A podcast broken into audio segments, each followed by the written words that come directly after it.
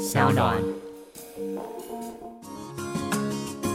嗨，欢迎来到我的森林，我是很可爱又很可口的海苔熊。海苔熊心里话，在这里陪着你。大家好，欢迎回到海苔熊心里话。今天我们要进行的是海苔熊信箱。那我们今天呃念一个听众的故事，由于他的故事有点长，不过他帮他的故事取了一个名字，哈，叫做“我是家庭暴力的传道士”。来信的伙伴叫做细璇，哈，夕阳的夕，然后吉他弦的那个弦。细璇的故事有点长，所以我稍微截取一些段落，哈，希望你不要介意。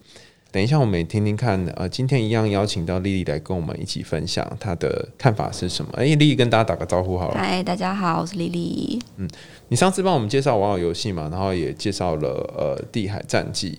然后这一次看到这一封信，似乎有一些。不一样的想法，等一下也希望可以说说看你有一些什么感觉哈。嗯，好，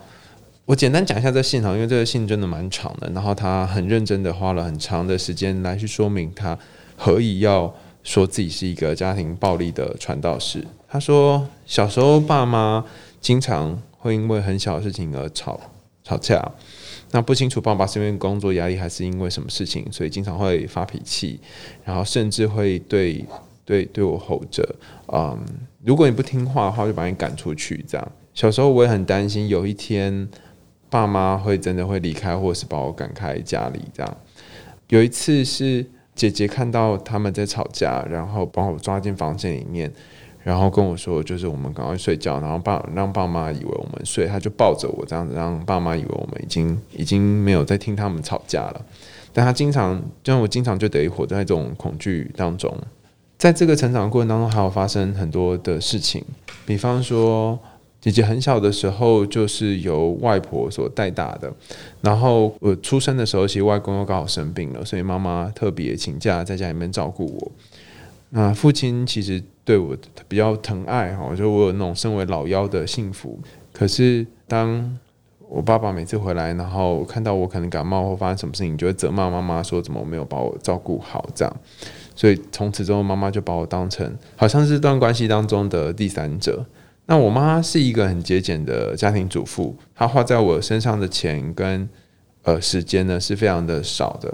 不管做什么事情，她会觉得我好像动了或者是偷了她的东西。那我是没有自己的房间的，我的房间必须就堆积着他们的杂物。那我记得还有一次是呃，我得在那个房间里面看着我爸妈在做爱，然后还要问。姐姐说：“哎，为什么那天爸爸妈妈没有穿衣服？”这样，我也觉得家里面的一些情绪影响我很多。比方说，我复制了我父亲很固执的脾气。我父亲曾经打我，然后我妈妈也曾经跟我说：“你可以去通报啊，哈，然后看你爸爸还会供你吃住这样子。”所以这个家里面大概是没有什么人可以提供我比较正面积极的协助的。那我也会觉得不想要，很害怕把事情闹大。在成长了几年之后，今年我二十岁了，个性敏感，所以再加上以前遇过这种种事情，我觉得我自己讲话有些时候也很难听，然后会想要爆炸这样。那我很想知道，说我是不是生病了，我是不是该看精神科？可是当我问我男友的时候，他就跟我说：“哎，我觉得你没那么严重啊。”好，他也觉得我们我不应该把过去的生活环境当做是一个借口。好。我也想知道说可以怎么样控制我的情绪，那也想过很多次要控制，打过好多好多次的张老师专线，可是我都觉得自己像是一颗不定时的炸弹，随时会爆炸，那不知道该怎么办。嗯，那看完这封信，你有什么感觉吗，李李？我觉得第一句要对细选讲的，应该是说真的是辛苦你了。嗯，觉得在这样子的家庭中长大，其实真的蛮辛苦的，而且。嗯，亚洲人可能就比较，我们的文化应该就是那种家丑不可外扬吧。你就是你被打了，然后去做一个合法的通知通报，结果还被妈妈讲说很厉害啊，事情再闹大一点啊。那我觉得真的蛮辛苦的。但是刚刚在重新听了海苔熊讲这个故事的时候，其实我一直有的感觉是，我觉得细选应该可以试着就是。不要把家里的界限变成自己的，因为其实我有觉得，就是你实际上的环境就是没有界限，你没有自己的房间，嗯，你还要在懵懵懂懂的时候被迫知道父母的性这么隐晦的隐私的事情。那我觉得刚刚前面就是有提到说，就是母亲辞掉工作，特别去照顾你。我一直在想，妈妈会不会对于这件事情其实是有怨言的？哦，搞不好她是一个很厉害的职业妇女啊。嗯，她在职场上她可以展现她自己，可是因为她为了家庭而去牺牲掉她自己的时间，牺牲掉她自己的事业。嗯，结果因为可能你感冒了，也许你感冒不是因为她不照顾你啊，就是你感冒了嘛。嗯，结果还遭到父亲的责骂，所以她才开始不喜欢你。嗯。可是我自己在这个故事上面，我自己想要跟细璇讲的是，我自己的经验是，牺牲自己这个是妈妈自己的选择。嗯，这个选择之后的结果不应该是你去承受他的心情。我觉得你应该要试着，或者应该可以试着换个方向去想，说那是妈妈自己的决定，当时的你并没有要求他这么做。嗯，其实那是妈妈自己的界限的问题，她不应该去把她受到的委屈。在你身上，你也不需要去承担她的情绪。那不是你不好，不是因为你感冒了，所以让妈妈相对人去怨恨你。我觉得你应该要去试着把那个界限画出来。嗯，其实你谈到那个细璇，他一直他提到说家里面有一些状况，然后他会觉得会不会是自己的问题，然后包括现在他还觉得他脾气暴躁，好像是遗传自他的父亲，可是。我一直觉得西选有一个很棒的地方，是在这么辛苦的环境下，你光是要存活下来就已经是很不容易了。那你其实不需要再这样子责怪自己，因为这么辛苦的生活环境，然后你可以长到二十岁，能够呼吸到今天已经很难了。那很棒的是，你还遇到了一个可以接纳你情绪的男友。可是我猜你也因为这样，可能觉得呃，每次都对他发脾气，然后。会有人说啊，我为什么会这么糟糕，或是我为什么要对他做这样的事情？这样，这时之后你会变更有压力，或是会觉得怎么怎么自己一一直在做这种事？你有提到一个问题是说，我该看精神科吗？我的想法是，如果你觉得你想想要透过药物来协助你，让你的情绪比较平稳的话，这个可以是一个选择。好，那男友虽然说。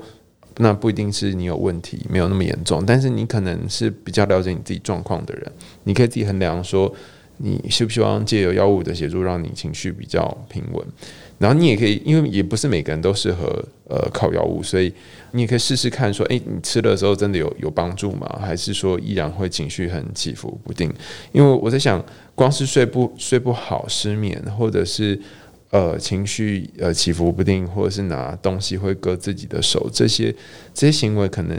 都是你无法自己控制的。你已经太快就已经陷入这些呃习惯性的行为当中了，所以或许不一定是要透过药物啦，那透过其他一些专业的协助，能够帮忙你在这个痛苦的难以控制的情况当中，可以得到一点点的舒缓。然后男友应该是一个你很重要的依赖跟角色，然后你也不希望可以。不希望你会伤害他，所以就算不是为了你自己，是为了男友，或许你也可以去试试看，呃，让自己获得一些其他的协助。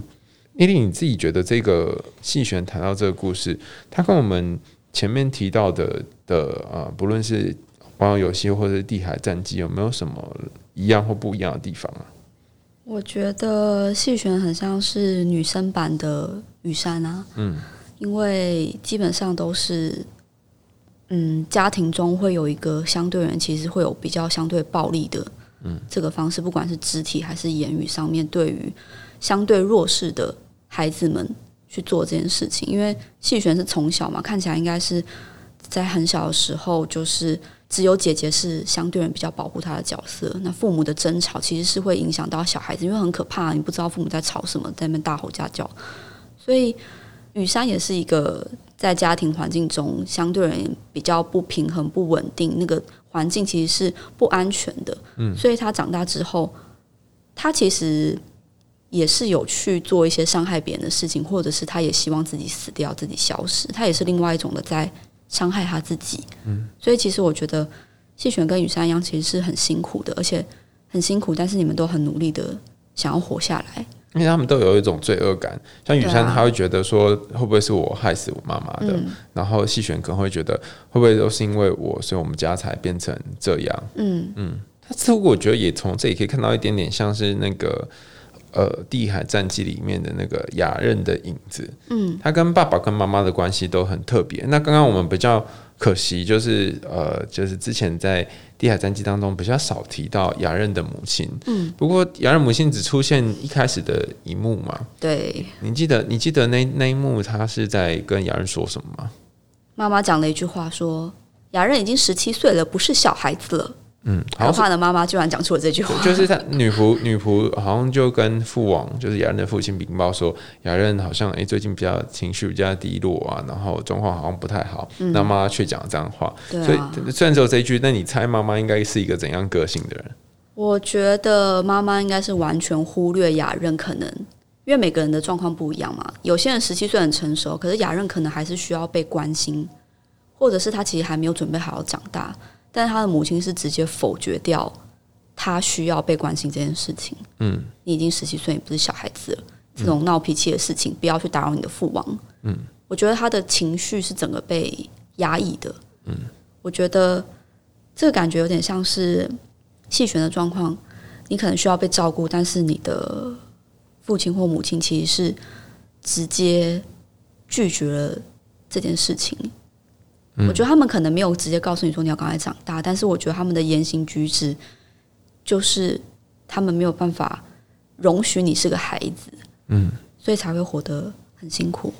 就像你说的那个妈妈会说她已经十七岁了，但其实说不定雅任他没有好好当小孩的过程，那这个细选也或许没有这个。可以快乐当小孩的过程，因为他几乎很小就看到爸妈在作案，然后很小就承担这些好多的家庭的暴力的事件。嗯嗯，然后而且我觉得最痛苦的是，当他被父亲打后脑勺，或是在家暴的过程当中，母亲是不支持他的耶。对啊，如果你你你在家里面被打，然后你你家人没有办法支持你，那感觉到底是什么？我的话一定是就觉得各种脏话天崩地裂，你们都不理解我，怎么会这样？嗯。再乘以一百倍的情绪吧，我也是一个情很情绪化的人，所以会有这个情绪，看起来很正常啊。对啊，其实我觉得，我觉得看这个故事最心疼的地方就是，其实我觉得你在这样子的家庭环境中长大，你还只是对你来就是情绪比较暴躁。其实我觉得你的状况已经是很好的了，嗯，就是而且你有试图的想要去缓解这个状况，嗯，你说你是。完整的复制你的父亲嘛？我我有一个印象蛮深刻的地方，是我自己的治疗师，他也会常常跟我，我应该说，我常会跟他说，哦，我跟我妈好像，我跟我爸好像，我哪里好像这样子。但他会做一件事，他会让我看出，就是我跟家人不一样的地方。嗯，比方说，像我妈妈，她到现在还是自我要求很高，呃，但是我现在有些时候就会放自己一马，这样。那虽然我蛮多时候也是要求自己很高，这样。那同样的，我觉得细选你也是一样是。你虽然跟父亲一样有很多情绪，然后会对于身边呃亲密的人发发泄，可是你有一个很不一样的地方是，哎，你发现这件事了，嗯，你爸可能都还没发现，然后他可能到现在还是依然如此，嗯，而且你不止发现，你还想要改变，你想要调整你的状况，所以其实我觉得你你光是这个顿悟或是发现就已经跟你父亲很不一样了，嗯，那你觉得如果要？给他一个建议的话，或是跟他说一些话，你会怎么样跟细选说？因为他应该是真的过得非常非常辛苦。我觉得适时的求助一些专业机构，其实还是必要的。我觉得不用去害怕，觉得一定要怎么样到什么程度才需要去看这件事情。因为就像刚刚海苔兄讲的，就是你男朋友跟你讲说，你可能没有这么严重，可是毕竟这一个情绪跟身体都是你自己的。那我们也不希望你就是会有继续伤害自己的行为，可能会时不时的出现。然后我自己有一个小小的，算是小小小秘诀吧，就是以前我的辅导老师在告诉教我要怎么样控制情绪这件事情的时候，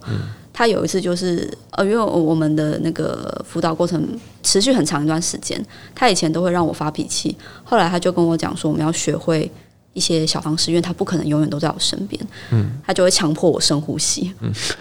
真的是深呼吸。我一开始就是很想跟他讲说，你是不是想打发我走或者是什么的？但是真的是情绪来的时候，真的就是深呼吸之后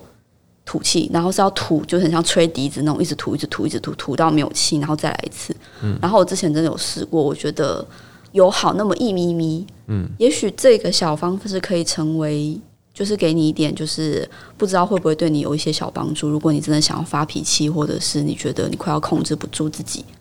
也许你可以试试看。我觉得另外一个可以做的事情是，呃，你可以跟老年友讨论说，因为既然你的这个情绪是会无法控制的出现，那这情绪来的时候，你可能在状况比较好一点的时候，跟他讨论说，那他来了，你。